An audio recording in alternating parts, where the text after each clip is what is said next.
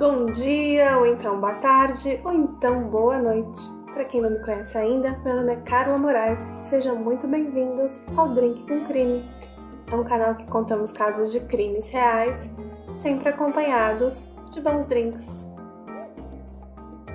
E como tem um tempo que eu não trago nenhuma receita para vocês, eu vou começar o episódio de hoje já com uma receita que é uma delícia e super refrescante. Hoje tá uma noite super quente e essa aqui ó, é perfeita. Então esse vai para os ouvintes que não bebem, né? Um drinkzinho sem álcool também é muito bom. Vocês vão precisar de uma polpa de maracujá, duas colheres de sopa de açúcar, ou pode ser um pouquinho de mel, hoje eu usei mel, três folhas de hortelã, quatro ou cinco pedrinhas de gelo e um pouquinho de água com gás. Vocês vão colocar numa coqueteleira a polpa do maracujá, o açúcar e o gelo, sacudir bastante e despejar num copo grande. Aí você completa o copo com água com gás e folhas de hortelã e sirva em seguida. Eu já tô aqui com meu drink, vou tomar um golinho para contar o episódio de hoje. Então vamos lá? Mas antes tem parabéns! Porque esse episódio do dia 9 de fevereiro só tá rolando hoje porque é aniversário da nossa ouvinte Fernanda. Provavelmente vou falar o nome dela errado, mas eu vou falar mesmo assim. É a Fernanda Liskoski e ela é de Taquara, no Rio Grande do Sul. Então, curte esse episódio que ele foi feito com muito carinho só para você, hein? E para todo mundo também que curte o nosso drinkzinho. Porque se tem uma coisa que eu gosto é fazer novos casos e ter um motivo especial como esse é tudo de bom. Então, um brinde para Fernanda.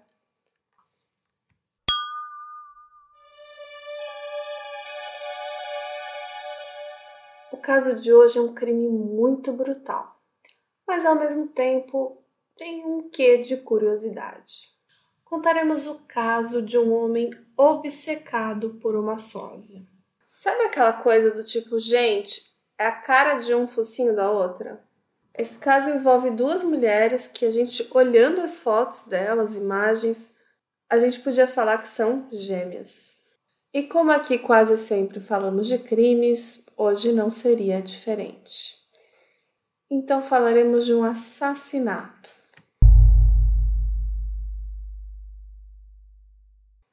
Era um assassino que fantasiava sobre o amor com uma modelo que ele nunca tinha conhecido.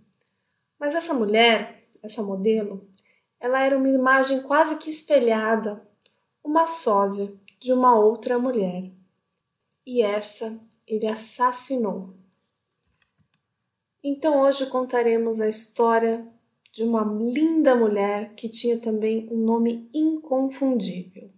India Chip Chase, com cabelos longos e pretos e seus lindos e marcantes olhos azuis esverdeados. Além de linda, muito atraente e cheia de talentos, ela também era conhecida como uma pessoa versátil e com muita atitude.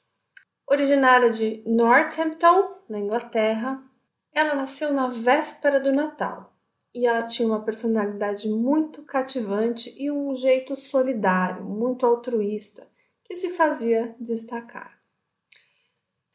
Sempre descrita como alguém que gostava de ajudar os outros, cheia de energia, vibrante, corajosa, e depois de se formar na escola, a Índia se formou em saúde e assistência social e se inscreveu para se tornar uma paramédica. O seu pai também era da área da saúde, ele era um médico, então ver a sua filha lhe seguir esse caminho também era um grande motivo de orgulho para ele. Na verdade, toda a família da Índia estava muito orgulhosa da sua decisão e eles sabiam que ela era a melhor paramédica da cidade e a mãe da Índia, inclusive, dizia que ela conseguia ali administrar muito bem o caos que ela seria assim a pessoa mais adequada para esse trabalho, né? O trabalho de uma atendente de emergências ali pronta para salvar vidas.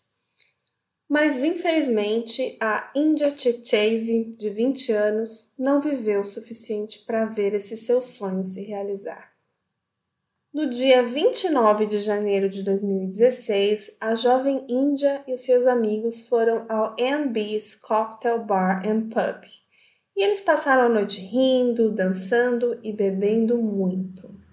Até que algum momento da noite, por volta de meia-noite, a Índia percebeu que tinha se separado dos amigos. Ela saiu para procurá-los, mas não os encontrou. E quando a Índia tentou voltar para o bar, ela foi proibida de entrar pelos seguranças, porque ela estava muito bêbada, muito alterada.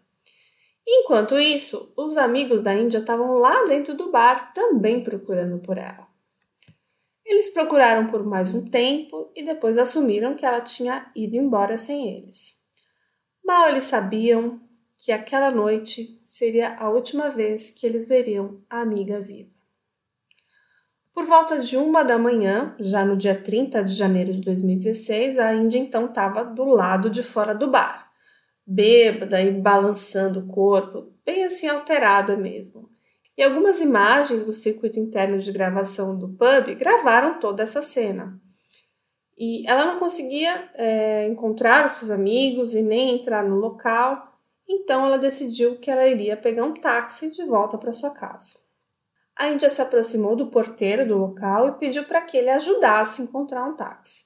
O porteiro parou um táxi, mas o taxista, ao ver o seu estado, que ela realmente parecia estar muito alterada, pediu que ela o pagasse antecipadamente, e isso enfureceu a Índia e ela desceu do táxi. E naquele momento a Índia não sabia muito bem o que fazer. Ela estava ali sozinha, sem ali condições de ir para casa e ela pegou seu telefone e tentou ligar para o seu namorado várias vezes. Mas aquela noite ele também havia saído com alguns amigos e não atendeu as ligações dela. O circuito interno de câmeras do pub captou a Índia chorando, angustiada, mas também gravou um homem se aproximando dela.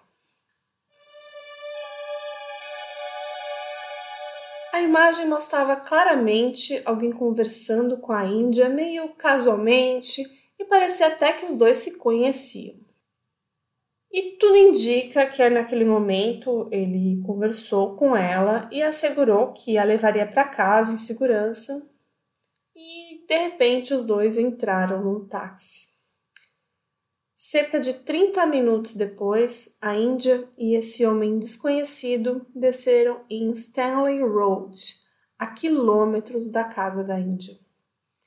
E durante os 10 minutos seguintes, a Índia começou a enviar uma série de Snapchats, aquelas mensagens é, com imagens muito bizarras para diversas pessoas e para o seu namorado.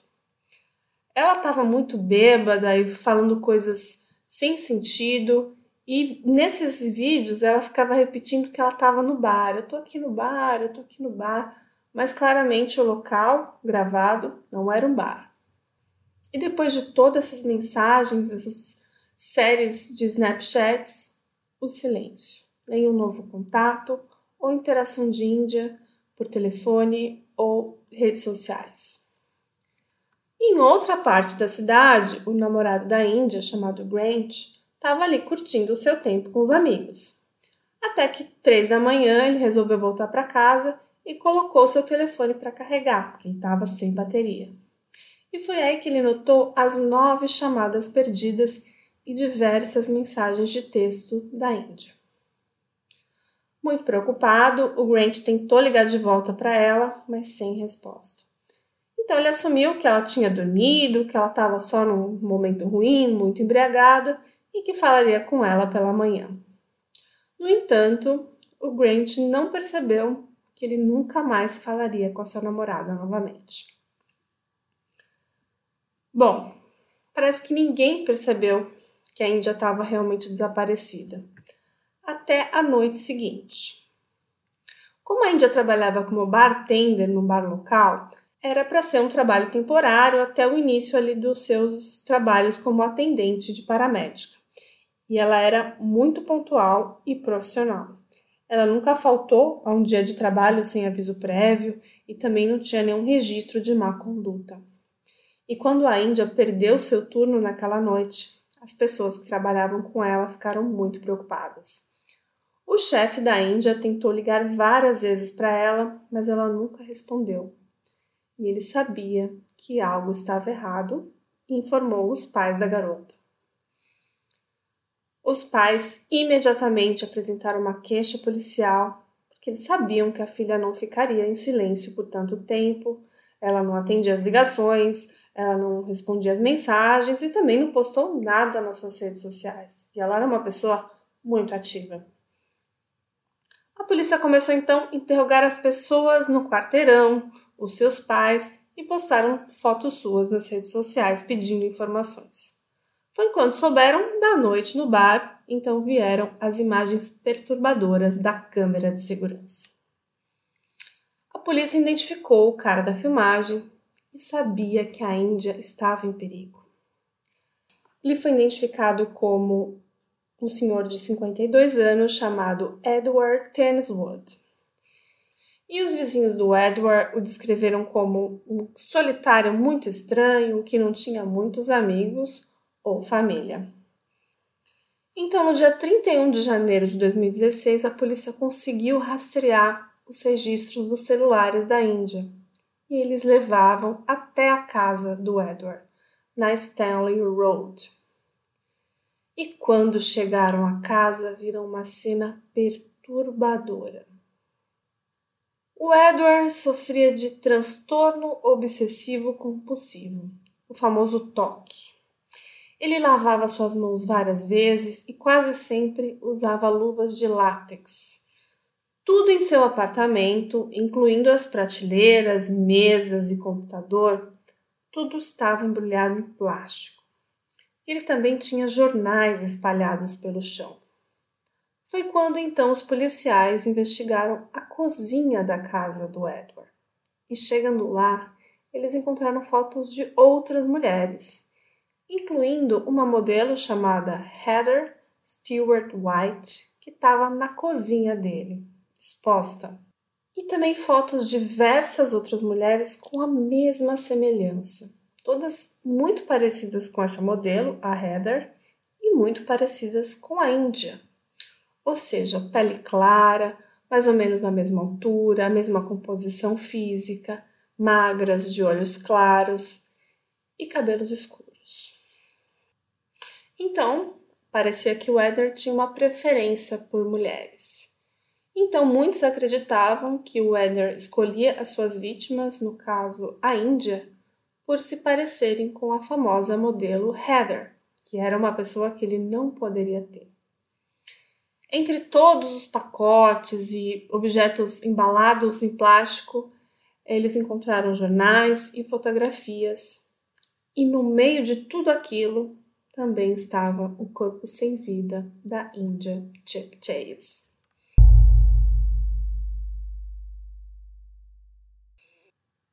Então, tudo apontava que Edward Tenniswood é que tinha causado tudo aquilo e começou uma caçada por ele. E não demorou muito para a polícia encontrá-lo.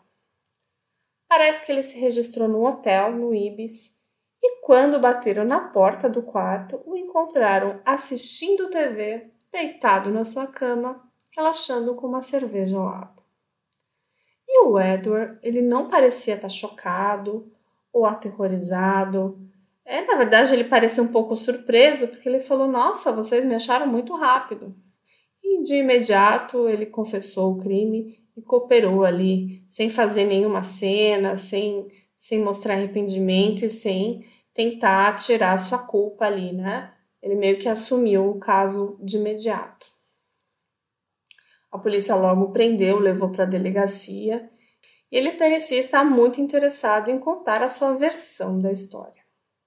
Então vamos agora contar a versão do Edward. Segundo ele, naquela noite, dia 30 de janeiro, quando ele viu ela fora do bar, eles tiveram uma conexão instantânea, uma, uma coisa assim meio química. E ele prometeu que deixaria ela ali em casa em segurança, mas só depois de uma bebida, de um papo na casa dele. Ele disse que levou a, a Índia para sua casa e os dois eles se divertiram muito, beberam, conversaram e brincaram alegremente. Mas em algum momento as coisas ficaram meio quentes e os dois tiveram uma conexão ali sexual consensual, de acordo com as palavras dele. E o Edward alegou que a Índia queria apimentar as coisas. Ela então colocou as mãos sobre o pescoço e pediu-lhe para que ele desse um leve aperto.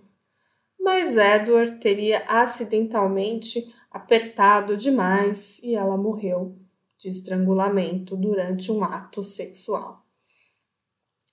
E ele insistia que ele não sabia que estava apertando demais o pescoço dela, que ele estava fazendo uma coisa com uma certa gentileza, mas que foi demais. E que quando a, a Índia parou assim de se mexer, de responder, ele assumiu que ela simplesmente tinha adormecido. E aí ele disse que tanto ele quanto a Índia estavam muito bêbados e ele dormiu por ali mesmo, achando que ela estava só descansando. E que, no entanto, na manhã seguinte, quando ele acordou, ele notou o corpo dela imóvel. E, de acordo com as palavras dele, ele imaginou que ela estava ali num coma diabético ou muito embriagada, inconsciente e que achou que ela estava viva. Parecia que ele criava situações e cenários, todo tipo de hipótese, explicações estranhas e bizarras, tudo para evitar o fato que ele tinha matado sim uma mulher, dizendo que foi uma morte acidental, que achou que ela estava só bêbada, que achou que ela estava desmaiada e por aí vai.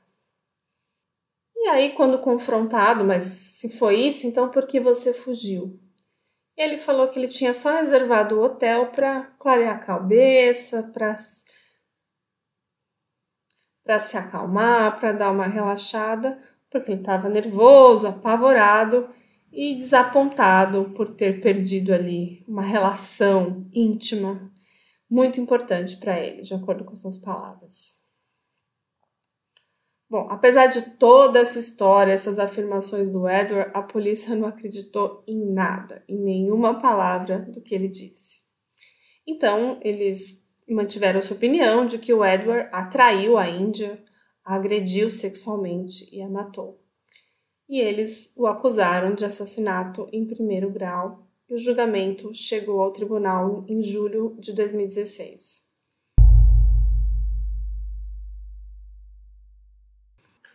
De todo o relato que o Edward fez, nada era verídico.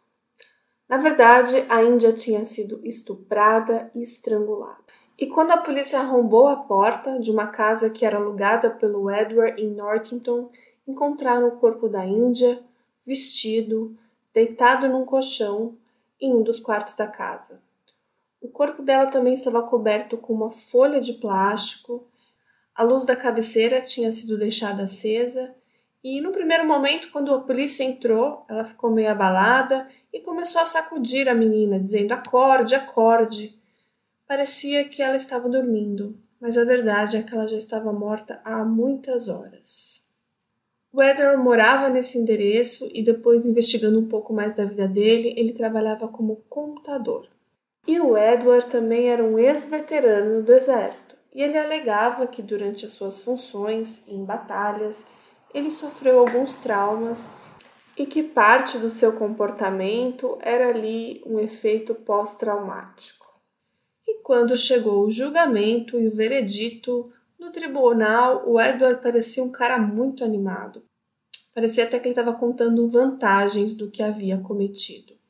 E ele falava sobre a Índia como se a conhecesse há anos, e mesmo depois que o juiz é, repetiu para que ele respondesse em frases curtas, para não se alongar, para ser mais direto. O Edward começou a narrar sua história com detalhes totalmente inapropriados.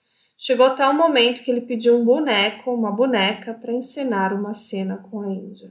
Ou seja, lamentável.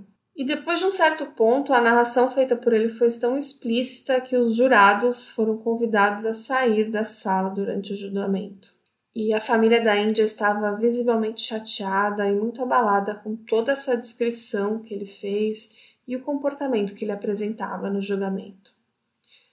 E ele agia como se estivesse recitando uma história, contando algo é, assim incrível que ele tinha feito, e não a morte de uma mulher que era amada por sua família, que tinha amigos, que tinha parentes e que era muito querida. A acusação apresentou várias evidências que provaram como o Edward viu ali uma jovem bonita, num estado vulnerável e se aproveitou dela. E aqui eu vou trazer algumas informações relevantes para compreender o que houve naquela noite.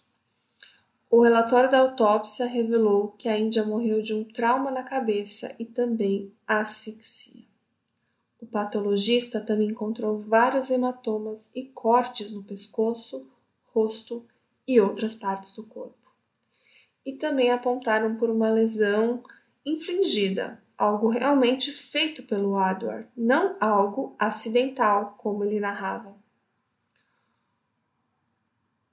O médico legista também encontrou sangue de Edward nas mãos da Índia, sugerindo que a Índia lutou, sim, muito com ele. O Edward também tinha marcas de arranhões no pescoço e antebraços, o que comprovava isso. O relatório toxicológico da Índia também revelou que ela tinha três vezes mais álcool em seu sistema que o, que o limite legal de condução e a acusação apontou que a Índia estava num estado de confusão mental e que ela não poderia ter feito muitas coisas do que o Edward descreveu. E desde que o Edward tem aquele toque, como a gente falou, ele usava luvas de látex.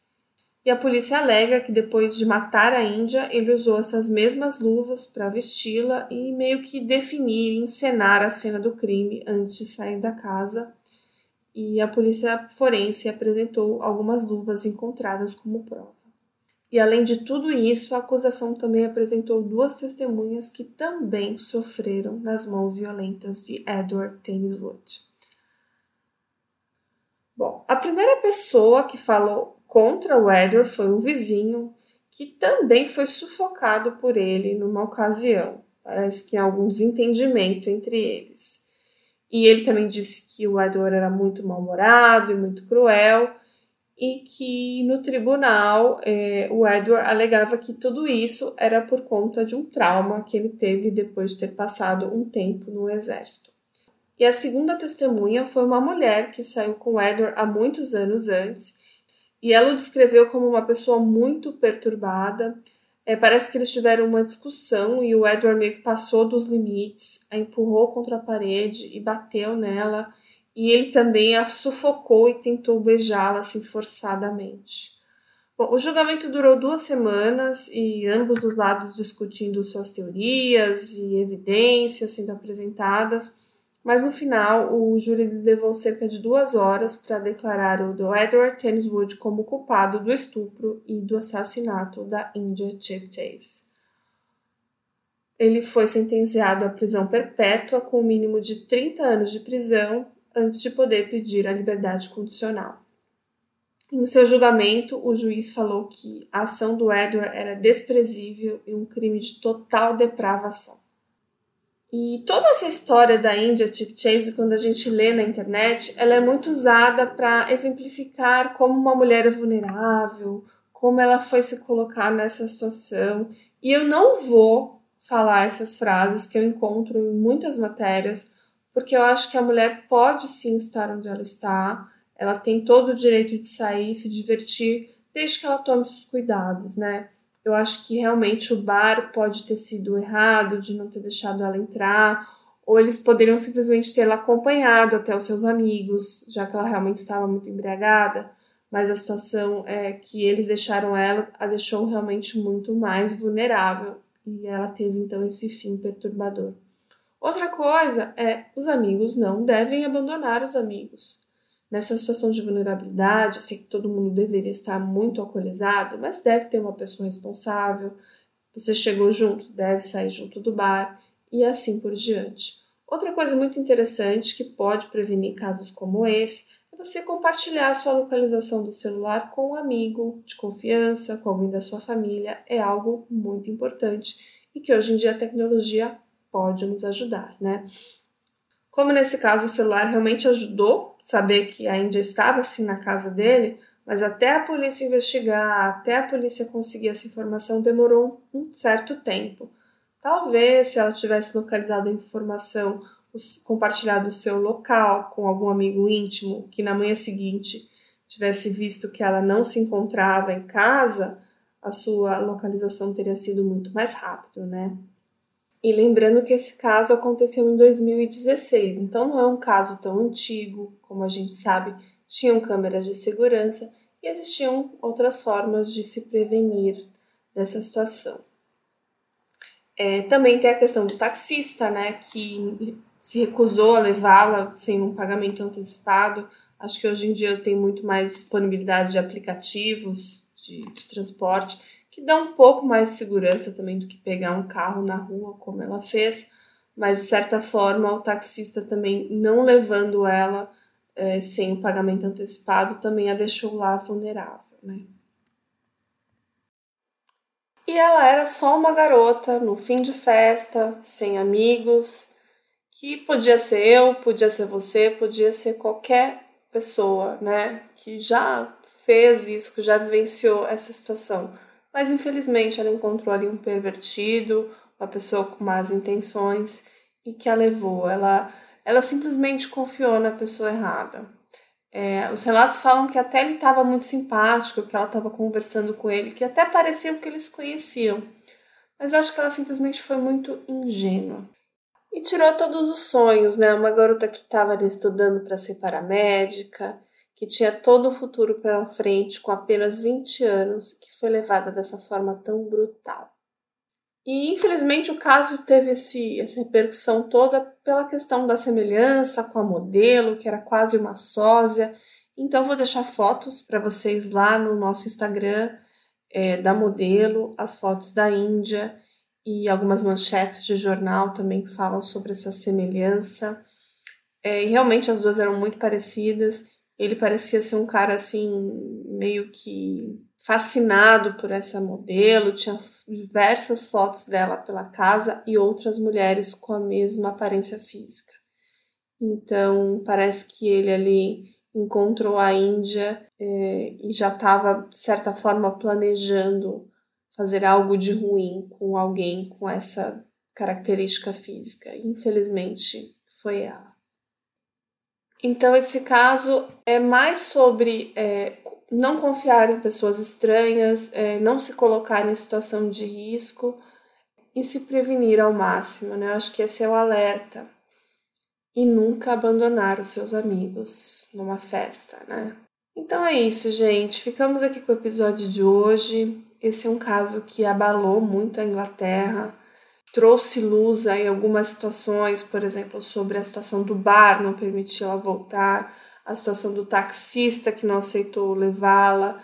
E todas essas situações ali causou uma comoção pública muito grande, muito debate lá no país naquela época. E eu acho que isso pode acontecer no mundo todo, pode acontecer aqui no Brasil, e existem certas formas de se prevenir, mas a vítima nunca é culpada.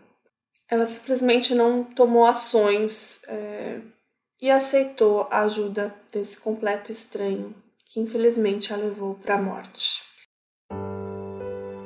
E agora em 2022 eu comecei também um novo projeto muito bacana, muito legal com a querida Daiane Polizel, que é lá do Composição de um Crime, que eu sei que vocês também ouvem. E é um podcast mais assim emotivo, que fala de amor, que fala de perdas, que fala de luto e que fala de luta. Então convido a todos vocês também a ouvirem ao Histórias de Luto e Luta também em diversas plataformas de podcast, ok? Então, muito obrigada a todos e todas por ouvirem o nosso Drink com Crime. Vou deixar os recados de sempre para se inscrever lá no nosso Instagram e também deixar recadinhos.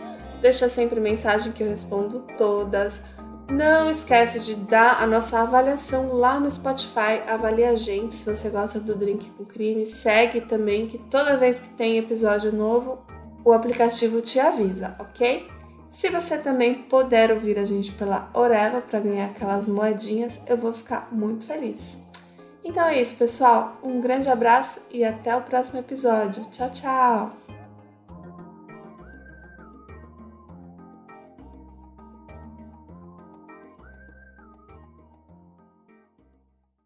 Hey. Você se interessa por crimes reais, serial killers, coisas macabras e tem um senso de humor um tanto quanto sórdido? Se sim, você não está sozinho. Se você precisa de um lugar recheado de pessoas como você, venha conhecer o podcast Pátria Amada Criminal. Todas as semanas tentamos entender o pior da humanidade. Nesse processo a gente ri, chora, fica brava, fofoca, porque afinal de contas é assim que a gente fala quando está entre amigos. Suas novas melhores amigas trevosas estão aqui no Pátria Amada Criminal.